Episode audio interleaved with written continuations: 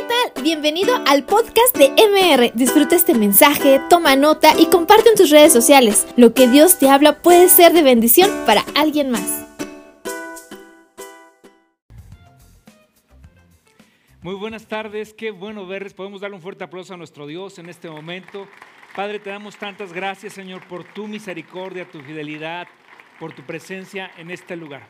Pon tu mano sobre tu corazón y oramos. Padre, queremos pedirte también, Señor, que en esta hora, Señor, que nos disponemos a escuchar tu palabra después de que te hemos adorado y exaltado y te hemos cantado con alegría y con sencillez de corazón, Señor, queremos ahora escuchar tu palabra. Y que tu palabra, Señor, alumbre nuestros pensamientos, lo más profundo de nuestro corazón, y entonces podamos salir de este lugar lleno, Señor, de ti, con la sabiduría de lo alto para tomar buenas decisiones en nuestra vida. Mira, todos estamos aquí, los que estamos aquí, Señor, estamos aquí porque, Señor, porque te amamos y porque entendemos, Señor, nuestra gran necesidad, nuestra gran necesidad, Señor, de aprender más de ti. Tú eres el maestro, nosotros somos discípulos, háblanos, Señor, queremos atender tu voz, escuchar tus palabras y vivirlas. Te lo pedimos en el nombre de Jesús nuestro Señor. Amén. Muy bien, pues qué gusto saludarles en esta hora aquí en su casa Ministerios de Reconciliación. Es el último servicio de tres de este domingo y pues yo creo que Dios tiene este momento reservado para este grupo poder hablarnos de una forma muy, muy especial, muy personal. Yo quiero hacerles una pregunta. Eh, ¿Cuántos consideran que realmente ustedes necesitan mucho a Dios? Levanten su mano. Si alguien se da que yo sí lo necesito demasiado. Qué bueno que todos. Creo que somos todos los que, los que estamos aquí que entendemos también nuestra gran necesidad de Dios. Y esta, en esta hora voy a entregarles una palabra de parte de Dios eh, que tiene que ver con un, con, un utensilio, con un, un, elemento que usamos todos los días y en la vida de todos los seres humanos son importantes. Tal vez no pensamos mucho en ellas, pero están ahí, pero sobre todo no por lo que son simplemente y porque son útiles, sino porque en la Biblia encontramos muchas veces este elemento descrito, pero simbolizando alguna enseñanza para nuestra vida. Y vamos a hablar de puertas, puertas de bendición. Todos tenemos una idea de lo que es una puerta, todos tenemos una puerta en casa, tal vez tienes muchas puertas y tu casa es más grande.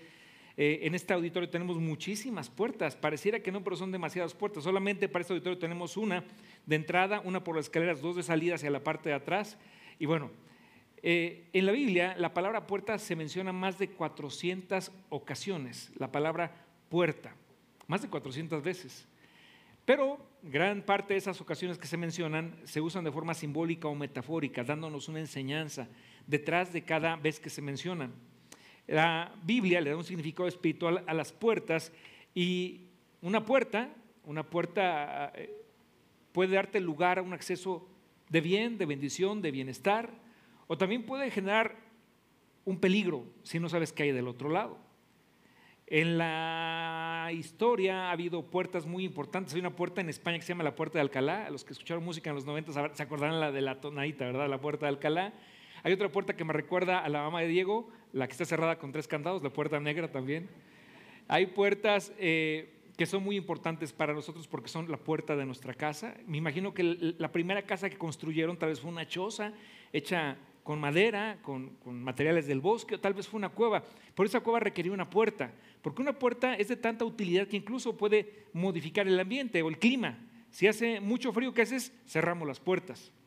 Pero si hace mucho calor, abrimos las puertas de par en par para que, para que entre el viento, para que haya eh, eh, una, un movimiento de, de aire al interior de la casa. Pero las puertas todo el tiempo no son muy, muy útiles. Una puerta te da seguridad porque las cierras y ya no entra nadie. Y una puerta también se abre para recibir a los amigos, a la familia, a la gente que amamos, puertas abiertas. Las puertas son muy importantes, pero la puerta más importante en la vida de todo ser humano es una sola, es Cristo. Cristo dijo, yo soy la puerta. El que por mí entrare hallará pastos verdes habla de reposo, habla de sustento, habla de salvación, habla de vida eterna. Cristo es la puerta. Y no es una puerta de material, no es una puerta de madera ni de metal. Él es la puerta que nos da acceso al Padre del cielo.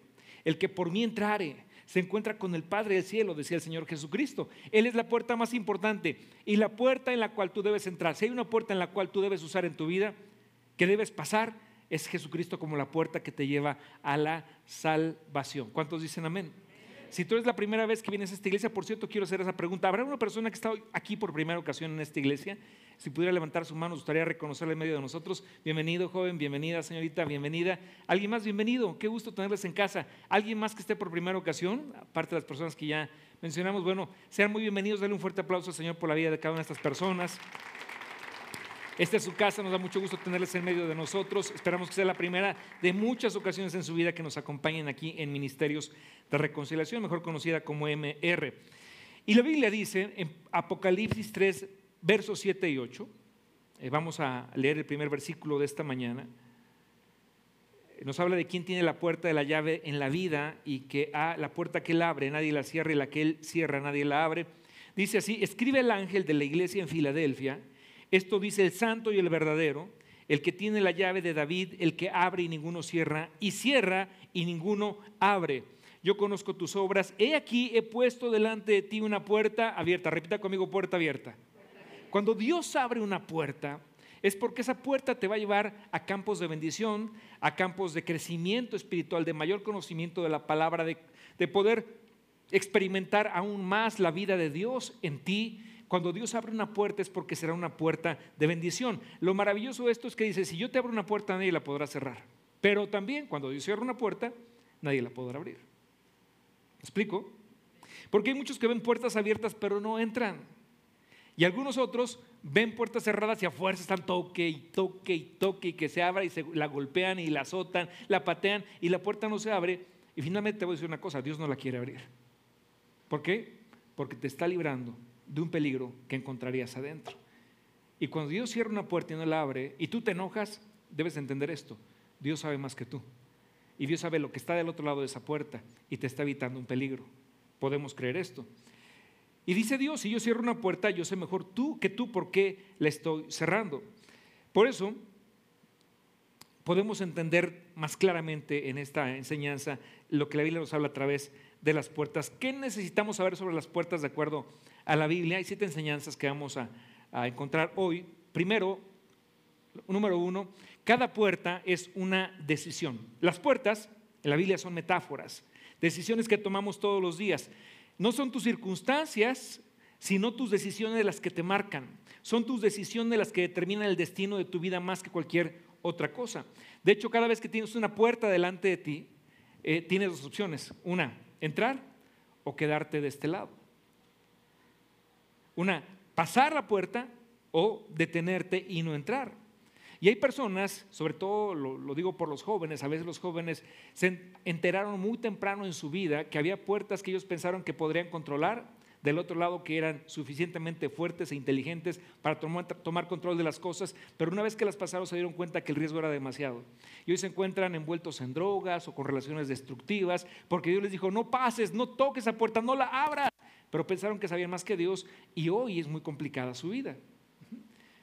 Eso pasa, siempre ante cada puerta habrá la posibilidad de que entres o que rechaces entrar, atravesar o no esa puerta. Por eso necesitamos una palabra que vamos a ocupar varias veces en esta enseñanza, discernimiento. Entonces, una puerta es también representa una decisión. Número dos, nuestro destino está formado por las puertas que hemos atravesado. ¿Cuántos de nosotros atravesamos una puerta que pensábamos que era correcta en su momento y terminó siendo un desastre? ¿Cuántos pueden decir yo, como yo, un montón de veces en mi vida? ¿Habrá alguien que diga, yo pasé puertas, pastor, que ahora me doy cuenta que no debe haber pasado? Levante su mano.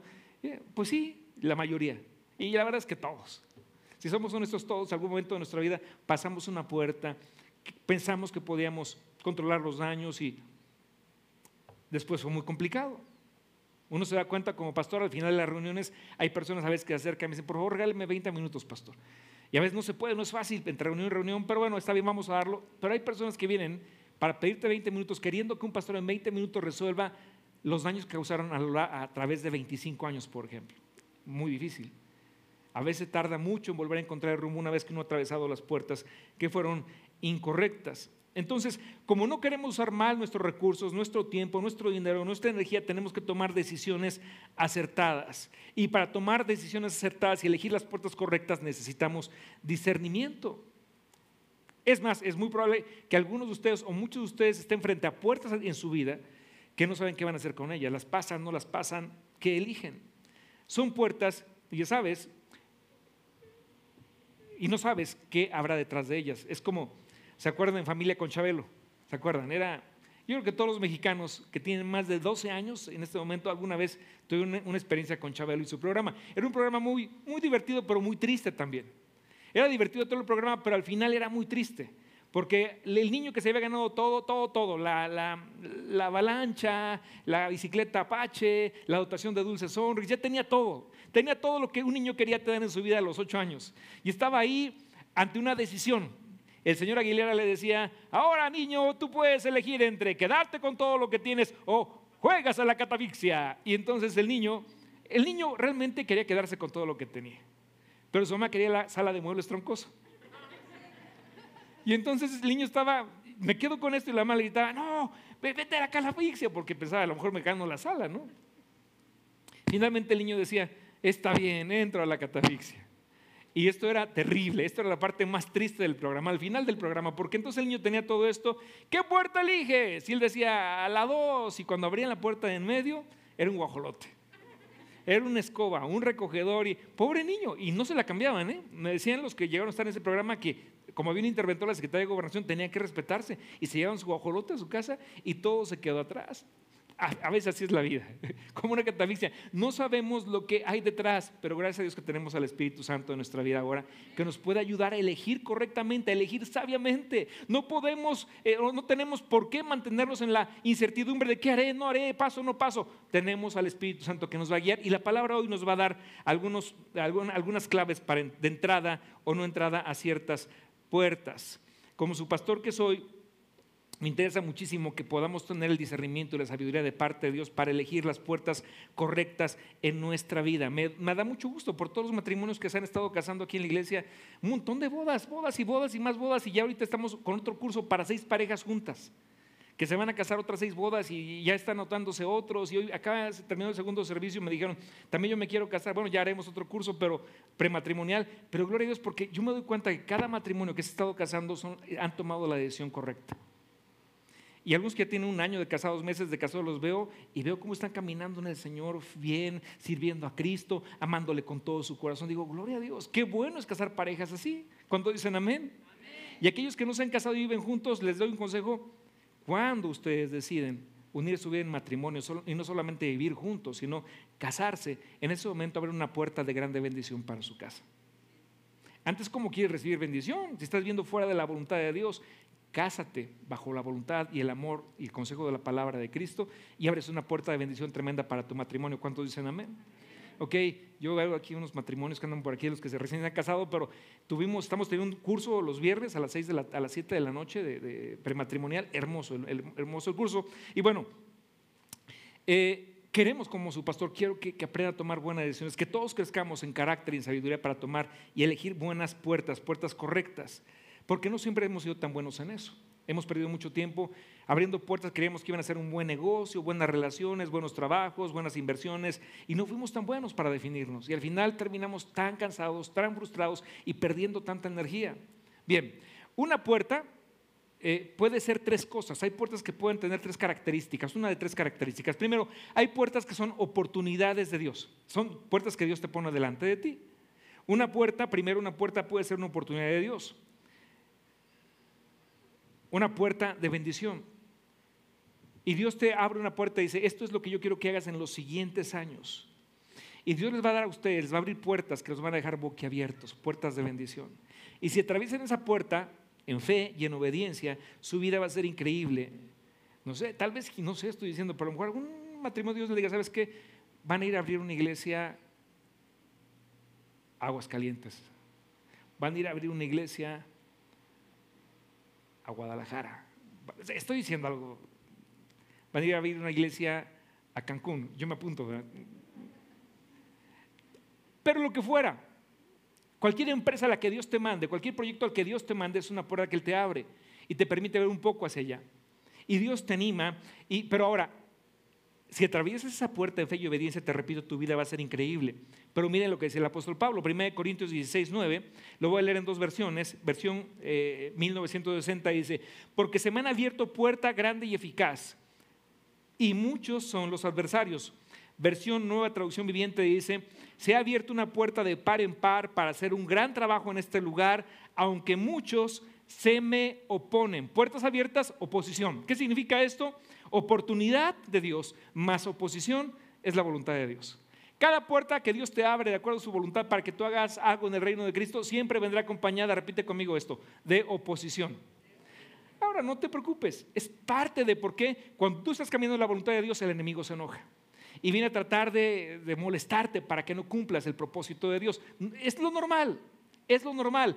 Pero Dios te ha garantizado que te va a dar la victoria si perseveras y permaneces creyendo en el Señor, siendo obediente y fiel. Cuando todo marcha así como miel sobre hojuelas, que no hay desorden, que no hay ningún problema, preocúpate.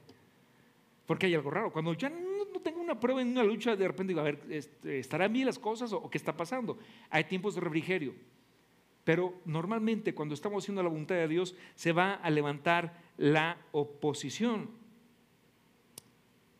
Entonces, estas puertas que son oportunidad de Dios nos invitan a vivir en la fe, en, esta gloriosa aventura de hacer lo que Dios nos está pidiendo. Pero cuando Dios abre una puerta para ti y es la puerta correcta, no significa que estará libre de problemas. Tendrás que crecer en carácter, pero nunca tendrás una oportunidad que Dios te dé en donde el mal no se oponga, porque es bien contra mal. Entonces puede ser una oportunidad y una puerta de Dios, pero también puede ser otra forma de puerta, una distracción una puerta que te distraiga. Es decir, parece una buena oportunidad, pero en realidad termina siendo un distractor.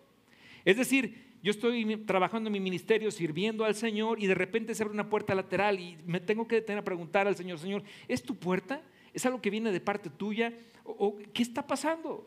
De ahí la importancia del discernimiento. ¿Será esto de Dios? A lo mejor no. Ahora, cuando son ese tipo de puertas distractoras no necesariamente son malas, a veces son buenas pero te quieren distraer y te quieren robar tiempo que debiste haberle dedicado a lo que Dios que hicieras. ¿Cuántas puertas tú y yo hemos pasado que nos distrajeron? Yo un montón. Después digo, ¿por qué no fui más sabio, más inteligente? Es que parece tan atractivo, me iba a dejar tanto dinero, iba a haber una gran oportunidad de negocios, pero, pero o sea, no era malo, pero perdí mucho tiempo. Y después me tengo que arrepentir y decir, Señor, perdóname y en tu gracia ayúdame a recuperar lo que dejé de hacer por andarme distrayendo con cosas que no venían de parte tuya. Ahora, Dios tiene un plan maravilloso, cuando estamos de acuerdo, Él tiene un plan maravilloso para todos nosotros, pero también la gente tiene un plan maravilloso para ti. Y vas a escuchar muchas voces a tu alrededor, pero no significa que esas voces sean la voluntad de Dios. Tenemos que aprender a discernir qué es lo que Dios nos está hablando y qué es lo que otras voces están pidiendo que hagamos en nuestra vida. No necesariamente los comentarios de los demás son la voluntad de Dios, aunque parezcan buenos. Tienes que escuchar y aprender a escuchar la voz de Dios y de su Espíritu Santo en su palabra. Vamos a leer un, texto de la palabra para dar un ejemplo de, esta, de, esta, de este punto. Nemías era el copero del rey Artajerjes, rey de Persia. El pueblo de Judá había sido traído de Jerusalén, cautivo a Babilonia, esclavos a Babilonia, eh, viven ahí por mucho tiempo, eh, cautivos, esclavos, pero después Persia viene y conquista Babilonia, viene un nuevo rey Artajerjes y de entre los jóvenes que elige para que trabajen para él se encuentra un joven que se llama Nemías. Nemías es un chico muy inteligente, un excelente administrador, un hombre muy inteligente, muy sabio, y, y el rey lo quiere tener cerca, lo convierte en su copero, alguien de grande confianza para el rey. De tal manera que llegan a ser muy buenos amigos, amigos muy, muy cercanos. Y, un día Nehemías recibe la noticia de que Jerusalén pues, está destruida, los muros están derribados, las puertas puestas a fuego, está destruida su ciudad, la ciudad amada de Jerusalén. Se han cumplido 70 años y él sabe que tiene que regresar con el pueblo para levantar la ciudad. Le pide a Dios favor y sabiduría y, y gracia ante el rey para que le pida de favor que lo deje ir, regresar a Jerusalén con su pueblo para levantar la ciudad.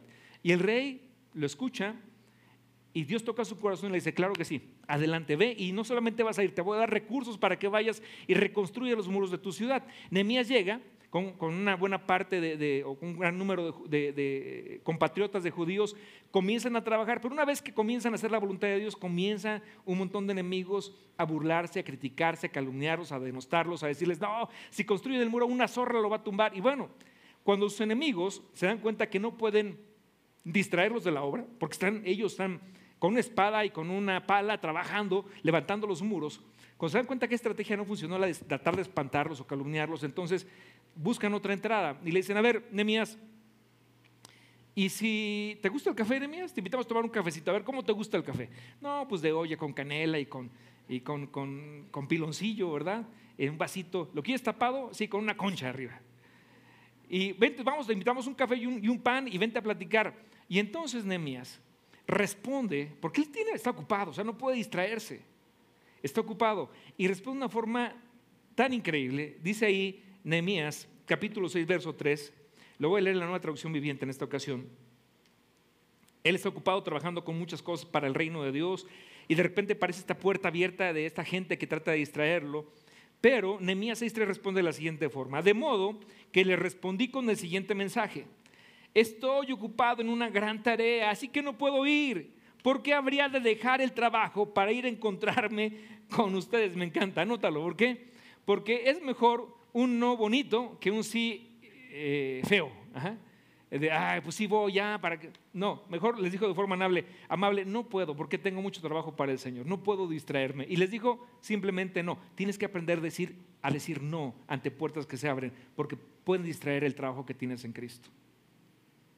Hay cosas buenas que van a aparecer ahí, pero te van a tomar tiempo de lo verdadero y de aquello a lo cual Dios te ha llamado. Y tenemos que discernir muy bien y ser sabios, es decir, no, ¿por qué no? Dios me llamó a hacer algo que es mucho más importante que cualquier otra cosa.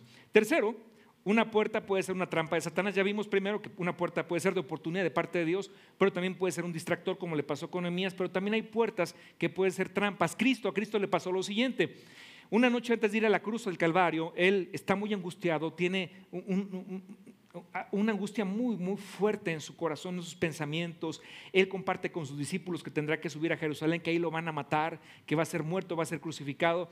Y entonces Pedro, Pedro, en buen plan le dice, oye, Señor, pues tú eres buena gente, no tienes por qué ir para allá, para que te van a matar, mejor quédate con nosotros y entonces preserva tu vida. Y, y entonces Jesús ¿Qué es lo que estaba tratando de hacer Pedro? Ahora, lo que, lo que le decía Pedro parecía una buena puerta, una puerta de escape.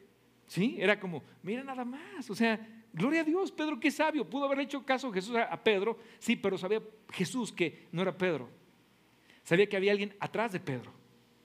¿Y sabes qué le respondió Jesús ahí en Mateo capítulo 18, eh, verso 22, 16, 22 más bien? 16, 22. Entonces Pedro, tomándolo aparte, comenzó a reconvenirle diciendo, Señor, ten compasión de ti, en ninguna manera esto te acontezca. Pero él, Jesús, volviéndose a Pedro, dijo, quítate de delante de mí, Satanás, porque me eres tropiezo, porque no pones la mira en las cosas de Dios, sino en las de los hombres. Esta puerta que se aparecía delante de Jesús era una puerta tramposa, era una trampa. Lo querían apartar del bendito propósito por el cual el Padre lo había enviado aquí a la tierra morir por nosotros y dar su vida para que nosotros tuviéramos vida. ¿Te das cuenta? Pero al principio parecía una buena puerta. Y a veces iba a pasar con nosotros, puertas que se aparecen como, pero son trampas. Debes tener mucho cuidado. Entonces, hay tres tipos de puertas en este punto que acabamos de ver. Puertas que son de oportunidad de parte de Dios, pero otras que son de distracción y otras que son tramposas. Y debemos evitarlas con sabiduría de parte del cielo. Ahora, cuarto punto, si una puerta abierta es verdaderamente de Dios, lo va a confirmar su palabra. Este punto es tan importante que voy a pedirte por favor que lo repitas después de mí. ¿Ok? Bien, dilo bien fuerte. Si una puerta abierta es de Dios, lo va a confirmar su palabra. Siempre, siempre, siempre. Esto va a ser así. Si la puerta de Dios lo va a respaldar su palabra. Con una puerta está abierta, pero la Biblia te dice otra cosa, esa no es una puerta que Dios te abre. Y te voy a dar un ejemplo. Tu matrimonio está de la patada, es un ejemplo, ¿ok? es un ejemplo. Tu matrimonio está de la patada, no tiene esperanza, estás muy mal, no van a ninguna parte, estás insatisfecho, vas de mal en peor, las cosas empeoran, no están creciendo juntos, en realidad se están separando, están distraídos, te encuentras decepcionado por tu matrimonio, por lo que algunos empiezan a buscar una puerta de salida. ¿Qué crees? A tu trabajo llega ese muchacho nuevo, eh, este, guapísimo, eh, delgado, que empieza a, decirte qué bonita te ves y en tu casa hace un montón que tu esposo no te dice nada. O llega esa muchacha nueva al trabajo, joven, que de repente dice, oiga, licenciado, oiga, doctor, oiga, señor, que, bien se peinó. Y hace un montón de tiempo que en tu casa no te dicen algo parecido. Y entonces vienes con el pastor y dice, pastor, pues la verdad es que mi matrimonio está bien mal, pero se está abriendo una puerta en mi trabajo. No le digas puerta abierta porque no es una puerta que Dios está abriendo para ti. Obviamente no. Es, es una puerta que aparentemente parece una puerta para ti, pero no la confirma su palabra, la palabra de Dios. Es que Dios quiere que yo sea feliz. Mira, yo el otro día escuchaba a una mamá decirle a su hija, cada vez que, eh, hija, cuando en la vida tengas que tomar decisiones, le decía así, por favor, hija, elige aquello que te va a dar felicidad. No, qué mal consejo. ¿Por qué? Porque no todo aquello que te hace feliz, por, temporalmente, te va a dar felicidad eterna. Hay cosas que te pueden dar placer o felicidad de forma temporal aquí en la tierra, pero te pueden conducir al dolor eterno. ¿Me explico? Cuando la gente simplemente va buscando la felicidad por la felicidad, se puede equivocar terriblemente y desviarse del propósito de Dios porque están buscando su felicidad. Espérame, tienes que buscar la voluntad de Dios. ¿Qué dice la Biblia acerca de esto, lo que acabamos de decir? ¿Será una puerta a la que Dios le está abriendo a esa persona en el trabajo, a ese muchacho, ese muchacho cristiano? No, a ese esposo o esposa cristiana. No, para nada. ¿Qué dice Proverbios 6:32? Este proverbio es tremendo, es tremendo. La vamos a leer en las dos versiones, la 1960 y la nueva traducción viviente. La, la 1960 dice, mas el que comete adulterio es falto de entendimiento, corrompe su alma el que tal hace. La nueva traducción viviente dice, pero al que comete adulterio le faltan sesos, y el que así actúa se destruye a sí mismo. La Biblia dice que el adulterio causa todo tipo de dolor, no solo en tu vida, sino en la gente que más amas. Es por eso que nunca pienses que es una puerta de Dios, nunca será una puerta de Dios. Huye de esa puerta, aparente puerta de felicidad. ¿Por qué? Porque Dios tiene propósito para tu matrimonio glorioso en Cristo Jesús. Y aprovecho para dar el comercial. Estamos preparando un seminario de tres semanas, cuatro semanas, cuatro lunes, tres o cuatro lunes, estamos viendo si son tres o cuatro. Eh, de siete y media de la noche a nueve de la noche, una hora y media que vas a invertir cada lunes.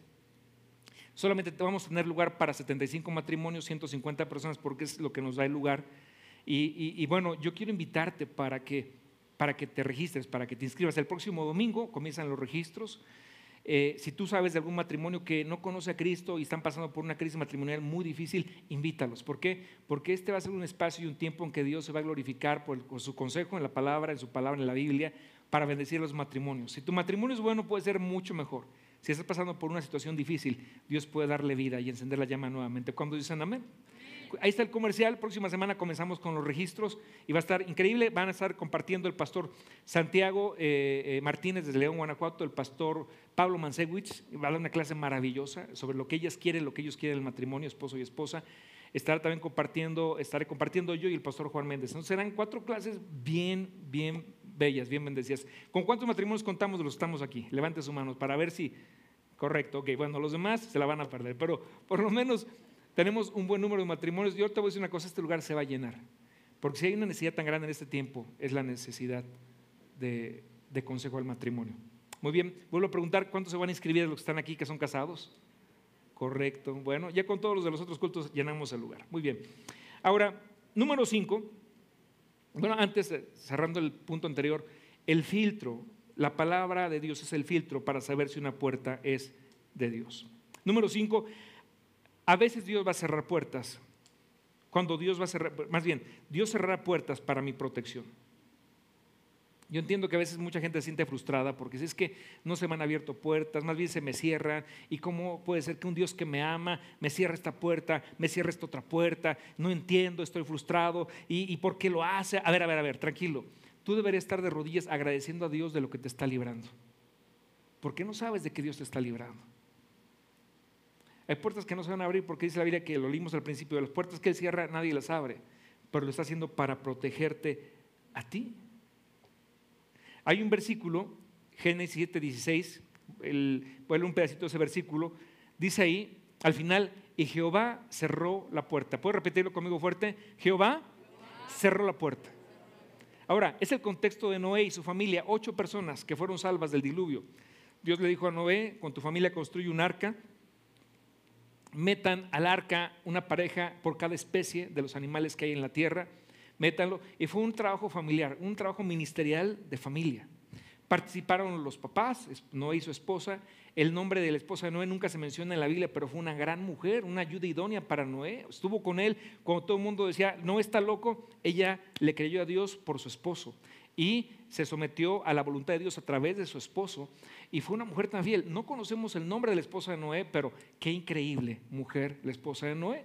Habían creado también a sus hijos que incluso sus hijos, sus tres hijos tuvieron que luchar contra la adversidad, contra las burlas, las calumnias, contra todo el bullying de la época. Decían, está loco, o sea, no y sus hijos están locos, su esposa, ¿cómo construir un arca? Nunca ha llovido, dicen que va a caer agua del cielo, pero ellos fueron obedientes a Dios, construyeron esa gran arca. 40 años, un gran barco hermoso. Tenemos un amigo en Armenia este, que conocimos, un taxista, que nos dice, eh, eh, eh, el arca no está en Armenia, y eso lo dicen muchas fuentes serias. De hecho, toda esa área donde se supone que está el arca no está custodiada por soldados de tres países. No dejan pasar a nadie. Porque si se llegara a descubrir que el arca no es real, toda la Biblia sería real para mucha gente. Y el enemigo trata de ocultar la verdad. Pero bueno, no es el tema. El punto es que el arca de Noé está ahí como testimonio de que hubo una familia fiel, que sirvieron al Señor, que le amaron tanto, que cumplieron su voluntad. Pero un día cuando iba a empezar a llover, dice el día que les dijo, ahora métanse, entra con toda tu familia, con todos los animales, estaban adentro. Y cuando estaban adentro, Noé no tuvo que cerrar el arca. Dice la Biblia, Jehová cerró la puerta del arca. ¿Por qué? Porque alguien podría pensar, qué mala onda Dios, porque la había más gente afuera. Sí, pero Dios cerró el arca, la puerta del arca para protección de Noé y de su familia que habían sido hallados fieles. Dios puede cerrar puertas en tu vida pero será por, tu protección. Cuando Dios las abre, es para tu bendición, pero cuando Dios las, cierra y las mantiene cerradas, es para protegerte. ¿Cuántos creen esto y pueden decir amén? Amén. Puedes dar un fuerte aplauso al Señor en esta hora que nos libra, que nos guarda del mal.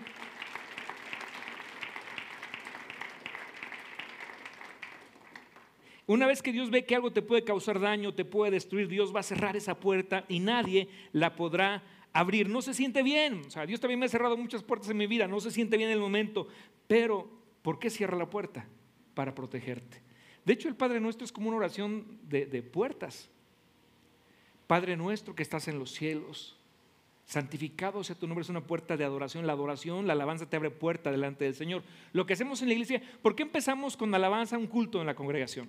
¿Por qué lo hacemos? ¿Por qué no empezamos con la predicación? ¿O por qué no empezamos con las ofrendas? ¿O aunque la ofrenda es una forma de adoración también, es cierto. Pero ¿por qué empezamos con cánticos? Porque la Biblia dice, cantad alegres a Dios, habitantes de toda la tierra, servid a Jehová con alegría, entrad por sus puertas, repita conmigo, puertas. Cuando entras por las puertas de la casa de Dios, con acción de gracias, por sus atrios, con alabanza. Puedes darle un fuerte aplauso, Señor, y alabarle con todo tu corazón. Es la razón por que le cantamos al Señor, porque a Dios le gusta que le cantemos. Y es un ambiente de fiesta y de regocijo cada vez que venimos a la casa de Dios y le cantamos con todo nuestro ser. Qué hermoso tiempo tuvimos de adoración, por cierto, este día, como cada domingo. Y el Señor dice, entren por mis puertas por mis puertas con acción de gracias. Estás, cuando oras el Padre nuestro, que es un modelo de oración, Padre nuestro que estás en los cielos, santificado sea tu nombre. Es una puerta de adoración que te da un lugar en la presencia de Dios. La adoración te lleva a la presencia de Dios.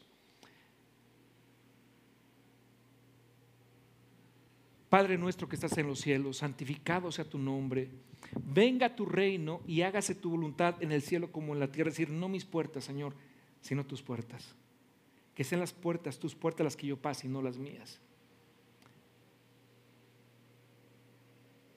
Padre nuestro que estás en los cielos, santificado sea tu nombre, venga tu reino y hágase tu voluntad así en los cielos como en la tierra. Danos hoy el pan de cada día, una puerta de provisión. Dice la Biblia que a veces no tenemos, no, no más bien no dice a veces, dice la Biblia, no tenemos porque no pedimos.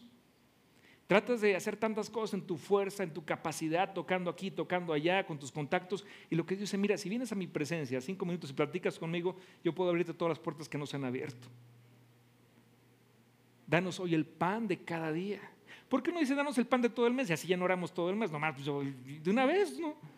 ¿Por qué? Porque Él quiere que aprendamos a confiar y depender de Él cada día de nuestra vida. Era muy fácil, Jesús puede haber dicho danos el pan de todo el año, de una vez, pero Él quiere que vengas delante de Él cada día que no aprendas a confiar en ti solamente y en tu capacidad, sino que aprendas a confiar en Él y depender de Él. Danos hoy el pan de cada día y perdona nuestras deudas, nuestras ofensas, como también nosotros perdonamos a los que nos ofenden. Es una puerta de misericordia y de perdón y de paz. ¿Por qué? Porque el perdón te da paz. Y líbranos del mal. Porque tuyo es el poder, el honor y la gloria porque tuyo es el reino y el poder y la gloria por todos los siglos. Amén. Y líbranos del mal. Mira, es una puerta de protección. Es una puerta de protección. Dios cierra la puerta a cosas que te pueden destruir o te pueden causar daño. Tanta, mira, aquí rumbo a tu casa, cuando vamos, hay una, distancia que que cada ocho días hay accidentes. De hecho, tengo que empezar a orar por eso porque ya es como que ya no son accidentes, es medio raro, pero de verdad, o sea, mínimo por mes son tres o cuatro accidentes muy feos entre este libramiento surponiente para allá, llegando a Milenio, el Tec Milenio por ese rumbo, por Candiles. Y son accidentes muy feos en la noche. Y siempre es como a la misma hora, ¿verdad? Siempre. Voy a tener que empezar a orar por eso. Pero yo me he dado cuenta que ha habido ocasiones que yo digo, si hubiera pasado aquí 10 segundos antes, yo hubiera estado involucrado en esto. Y a veces no salí 10 segundos antes porque hubo algo que me distrajo, algo eh, de última hora. Eh, llegó un hermanito aquí al auditorio y empezamos a platicar. En el camino algo pasó y... Pero Dios sabe librar del mal a sus hijos, sabe guardarnos, sabe librarnos del peligro. No más por eso tenemos que darle gracias a Dios. ¿Cuántos dicen gracias, Padre, por librarnos del mal? A veces no, te no, tienes, no nos damos ni cuenta de cuántas veces Dios te libró de algo. Pasamos en medio de un lugar peligroso porque pues, por tu trabajo tuviste que pasar por ahí, pero es como que nadie te vio. Me ha pasado eso a mí. Paso por una ciudad, calle así de, de repente veo como que nadie, y son calles peligrosas. Digo, así, ¿qué está haciendo por allá, pastor? Pues trabajo, el trabajo de un pastor es medio raro, de repente te lleva por cada lugar, ¿no? Y digo, Dios, parece que nadie me ve, porque Dios te hace invisible ante los ojos de los malvados. Dios es bueno y fiel. Amén. Dios va a cerrar puertas para protegerte, para proteger tu vida. Ahora, número seis, Dios abrirá puertas para mí si yo abro puertas para otros. Esta es la regla de oro. Quiere para otros lo que tú quieras para ti, Sermón del Monte. Esto significa que tienes que aprender a ser generoso porque a menudo estamos orando por nuestros planes, nuestros proyectos, nuestra visión, pero no pensamos en los demás, no oramos por los demás. Sin embargo, eh, lo he dicho, lo vuelvo a mencionar, si hay promesas para alguien en la Biblia tremendas, es para el generoso. Ahí el Señor se desbordó en promesas y bendiciones. ¿Por qué? Proverbios 11:25 dice, el alma generosa será prosperada y el que saciare también será saciado. Ahora, vamos a llevarlo a nuestro, de nuestra mente a nuestro corazón. Repite conmigo fuerte, el alma generosa, puedes decirlo más fuerte, el alma generosa será prosperada y el que saciare, él también será saciado. Ahora, ¿por qué Dios le da tanta importancia a la generosidad? Porque el corazón de Dios es así. Dice la Biblia, en el corazón de la Biblia, que es Juan 3:16, porque de tal manera amó Dios al mundo que, que ¿qué hizo? Que dio, que ha dado a su Hijo. El corazón de Dios es así, Él le gusta dar. De hecho, ahora que valoramos tanto el poder respirar, ay, gloria a Dios, ¿cuántos dan gloria a Dios porque pueden respirar? Amén, ¿verdad? Antes sabíamos los alveolos, ahora sabemos que nuestros pulmones, que tenemos pulmones que tienen alveolos que convierten este oxígeno para que lo distribuya en nuestra sangre, llegue a nuestros órganos, podamos pensar bien, movernos y, nos da aire para respirar. Y eso nada más sería para que de verdad, llegando a tu casa, entres a tu recámara, te pongas de rodillas y le digas a Dios, Señor, gracias, gracias, gracias por la salud que me das, por guardarme, Señor, por librarme del mal. ¿Cuánta gente no se ha enfermado en todo este tiempo, en todo este año? Y tú y yo estamos aquí para gloria de Dios. Y a lo mejor te ha pasado que te enteraste que hacía tres semanas te juntaste, estuviste platicando con él, que luego se enfermó bien, y tú estabas ahí y tú estás bien. ¿Sabes cómo se llama eso? La gracia de Dios, la protección de Dios. Algunos por su trabajo han estado en ambientes que, ¿por qué tú no te enfermaste? Es el amor y el cuidado de Dios por tu vida. Lo podemos entender y podemos darle gracias a Dios. Por eso la Biblia dice, todo lo que respira, alabe al Señor, al Señor, al Señor. ¿Cuántos aquí están respirando? Amén. ¿Sí? ¿Todos? ¿Se aseguró?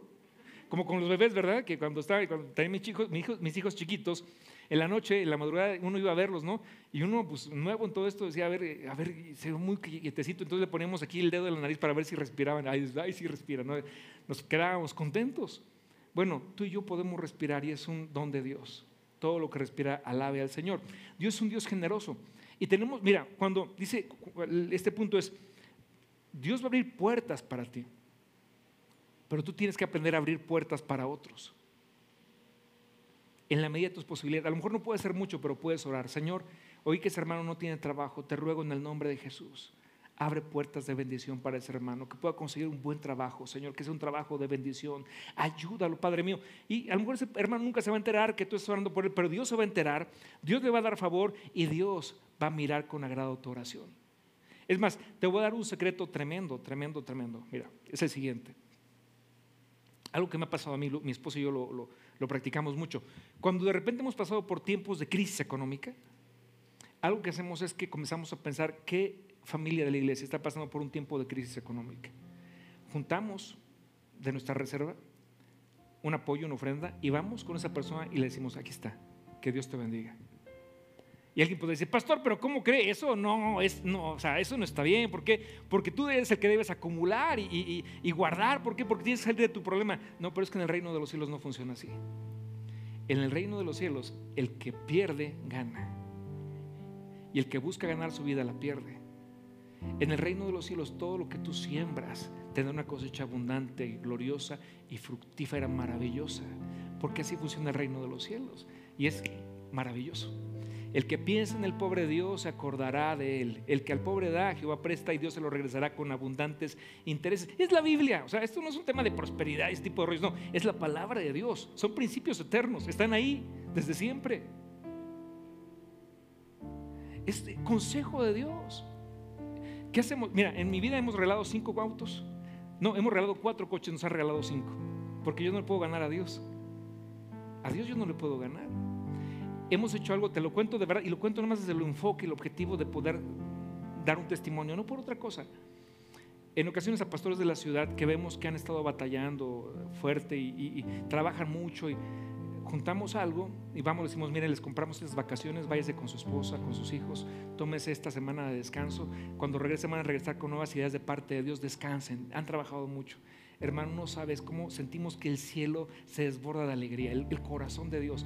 Y a la vuelta, Dios a nosotros nos sorprende de formas increíbles. Así nomás te lo digo, de formas increíbles, completamente eh, porque Dios es así.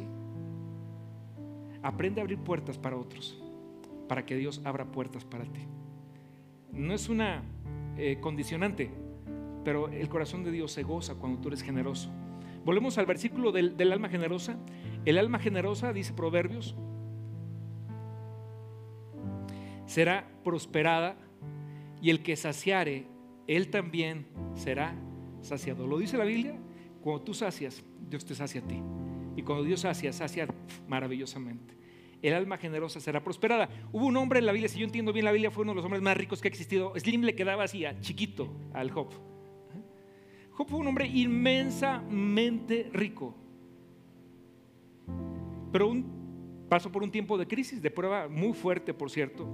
Y cuando entra en una, argumentación con, Dios, entonces dice Job 31, 32, el forastero, es algo que dice Job, le dice a Dios, cuando yo estaba en prosperidad, cuando me estaba yendo muy bien, le, dijo, le recordó a Dios, el forastero no pasaba fuera la noche y mis puertas abría al caminante.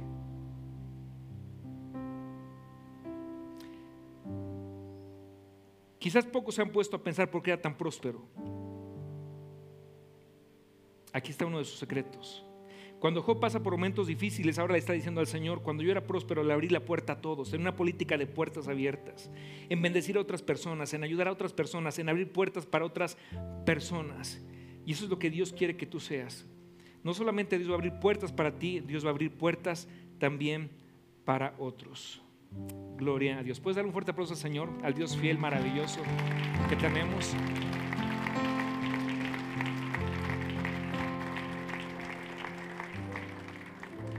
Hace hubo una ocasión que ayudé a una persona que estaba pasando por un problema jurídico grave, difícil, y le ayudé con lo que yo tenía a mi alcance, con ciertos contactos.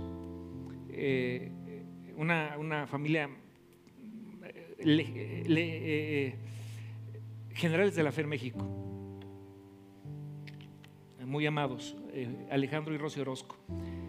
Cuando una vez yo pasé por algo similar, fíjate cómo son las cosas, casualmente se entera, nos invita a su casa y nos, en su casa nos invita a desayunar y estaba con nosotros. Llegó a su casa al asistente directo de una ministra de la corte. O sea, nunca en mi vida yo soy abogado, o sea, había pensado, porque estamos hablando de las posiciones más importantes de, de la justicia en México, o sea, y de repente me sienta un hombre cristiano, un hombre fiel, un hombre creyente, un hombre que dice, todo esto dice, tiene que ver con Dios. Y esta fue a ser la forma que puedo ayudar, así, así, así. La ministra eh, tomó el asunto en sus manos, eh, o sea, cosas increíbles. Cuando tú abres puertas para alguien, Dios va a abrir puertas, Dios va a abrir puertas para ti porque Dios es fiel. No se espante, no fue nada grave, era un asunto que de esas cosas, de pruebas que pasan en la vida de cualquier persona y de pastores. Pero puedo asegurarte, Dios está hablándonos por su palabra en esta hora.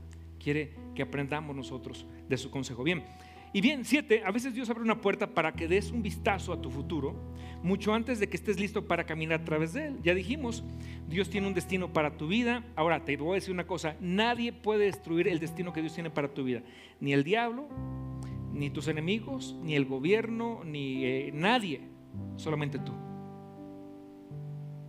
Tú sí.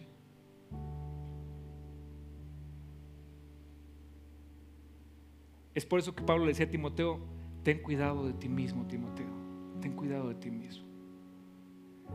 Y es por eso de nuestra, de este punto tiene que ver con esto. No es, estoy hablando de una catástrofe, estoy hablando de la necesidad cada día en nuestra vida de caminar bien cerca de Dios. De cada mañana decirle, Señor, yo no puedo mis fuerzas, ayúdame, necesito tu gracia. Por favor, Padre mío, quiero ser el esposo que mi esposa necesita, el papá que mis hijos necesitan. Necesito de ti, ayúdame, tómame de la mano, Padre, te lo ruego en el nombre de Jesús. Cuando tú vas cada día con vida delante del Señor, dice la Biblia, Él sabe librar de la tentación a los piadosos. ¿Cuántos dicen amén? Dios va a cuidar de ti. Pero el Señor dice, tu destino no lo puede destruir el enemigo, no lo puede destruir Satanás, no lo puede destruir nadie. Pero uno toma propias decisiones. Y esas decisiones que tomamos o son, acertadas o son equivocadas. Es que Dios te da, pero no va a imponer su voluntad. No te obliga a disfrutar de la vida abundante que tiene para ti, pero te da su consejo para que camines con Él. Entonces no es para que caminemos nerviosos por la vida, no. Para que caminemos con seguridad a la sombra del que todo lo puede. Amén. Pero volvemos al punto 7 que es muy importante. Dios te permite un vistazo hacia el futuro para decirte qué es lo que tiene preparado para ti, pero es importantísimo que entendamos esto. Primero, Dios va a presentarte un futuro, un vistazo de tu futuro, pero comenzará con poco para que no te intimides. Segundo, va a mantenerte cerca en tanto que te presente el proyecto. Tienes que caminar cerca de él. Y tercero, quiere que sigas creciendo. Repito el punto porque es bien importante. A veces Dios permite que tengas un vistazo del futuro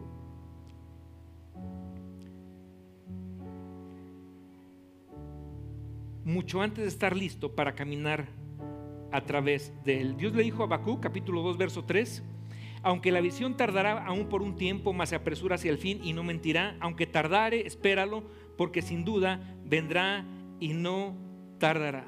Así que Dios va a irte mostrando poco a poco, manteniéndote cerca de Él y te va a ayudar a crecer. Eso le pasó a Habacuc.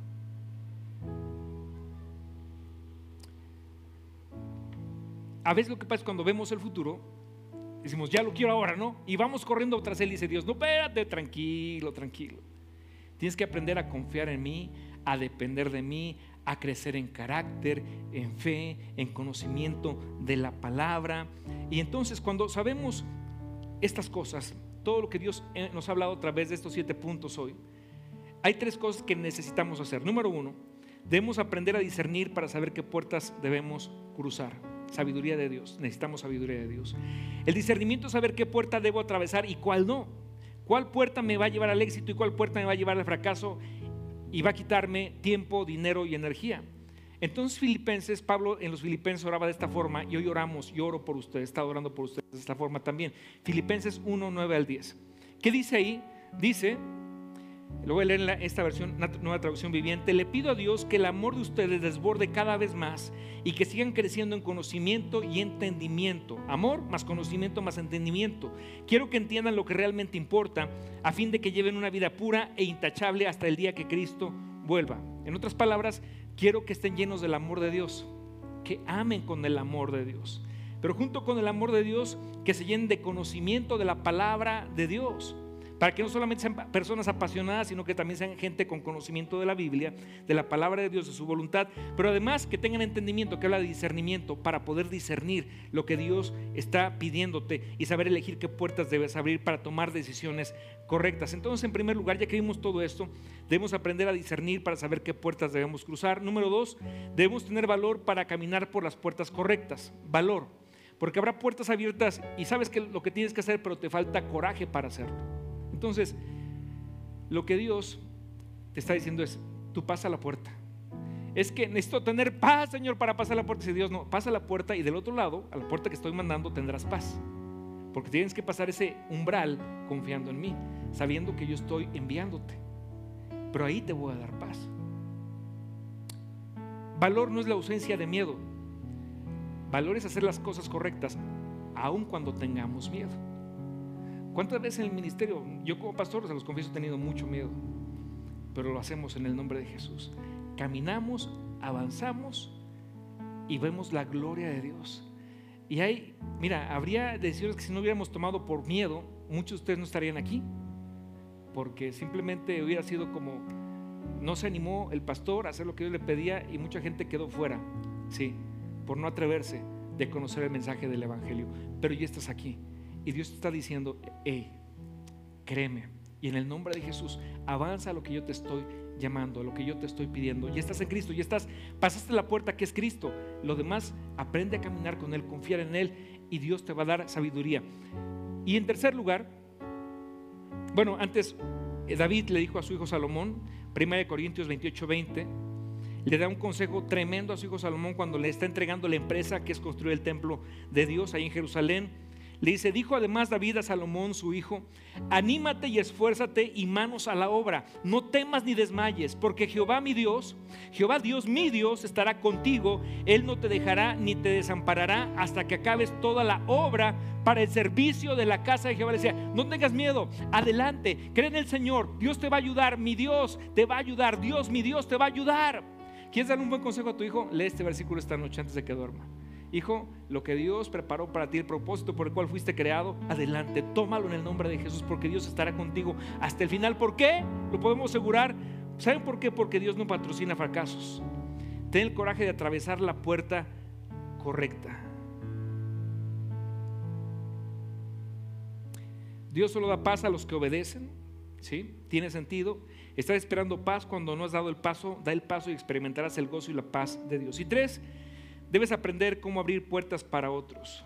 1 Pedro 4:9 dice, abran las puertas de su hogar con alegría al que necesite un plato de comida o un lugar donde dormir.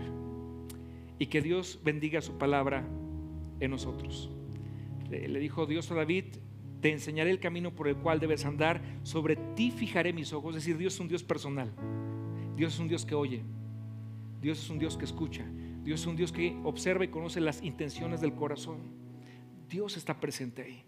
yo, te yo te enseñaré el camino por el cual debes andar y sobre ti fijaré mis ojos. El Señor bendiga su palabra en nosotros. Y ahora quiero orar.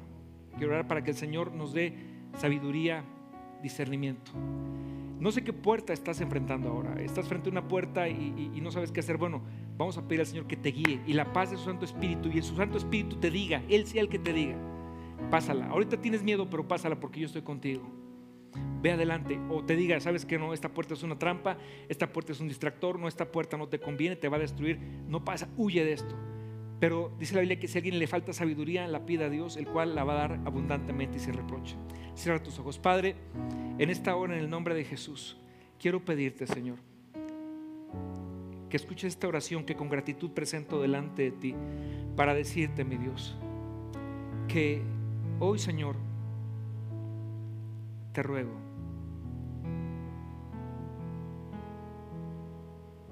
Padre, bendigas a tu iglesia, nos bendiga, Señor. Pedimos de ti sabiduría, Señor, la que viene de lo alto, la que es amable, pacífica, la que es buena, Señor. La que está libre de contiendas, la que viene de parte tuya. Hoy más que nunca en nuestra vida necesitamos, Señor, crecer en sabiduría. Y tu palabra la promete para nosotros y te la pedimos, Señor, nos la dará sin reproche, nos será dada. Danos sabiduría, Señor, y que espíritu de discernimiento, Señor, nos acompañe, Señor, para saber, Señor, elegir, Dios mío, y tomar las decisiones correctas en nuestra vida, para poder diferenciar entre lo bueno y lo malo, entre la vida y la muerte, y escoger lo bueno, la bendición, el camino de vida, las puertas correctas, mi Dios. Padre, no sabemos tanto como seres humanos. Estamos imposibilitados para ver lo que hay detrás de ciertas puertas, pero Padre, te pedimos que tu Santo Espíritu nos guíe por tu palabra, Señor, a saber distinguir, Dios Santo, Señor, lo que debemos hacer y lo que no debemos hacer, las puertas que debemos abrir y las que no debemos tocar siquiera, Señor. Ábrenos puertas de bendición, ábrenos puertas de oportunidad, Señor. Señor, y cuídanos. Fija sobre nosotros tus ojos y líbranos del mal. Enséñanos el camino por el que debemos, debemos ir. Tómanos de la mano derecha y condúcenos y guíanos. Te lo pedimos, Padre, en el nombre glorioso de Jesús, nuestro Señor. Padre, levanta tus manos al cielo. Quiero enviar bendición pastoral antes de irnos. Que el Señor esté a tu lado y te sostenga. Que el Señor esté a tu lado y te sostenga siempre. El Señor haga resplandecer su rostro sobre ti y ponga en ti paz. Te libre de toda especie de mal, pero te guarde, te bendiga y levante tu rostro. Que el Señor, que el Señor te haga abundar en misericordia, en paz, en bien. El Señor te abra puertas de oportunidad y te dé sabiduría para y valor para pasarlas. El Señor bendiga tu entrada, tu salida, tu acostarte, tu levantarte. El Señor bendiga tu casa, tu familia. Mande sus ángeles cerca de ti. Les vuelva invisibles ante los malvados. Pero Él derrame sobre ti su gracia y su favor donde quiera que vayas. El Señor te bendiga y te sostenga. El Señor te sostenga siempre. En el nombre de Jesús. Amén, amén y amén. Dale un fuerte aplauso al Señor en esta hora.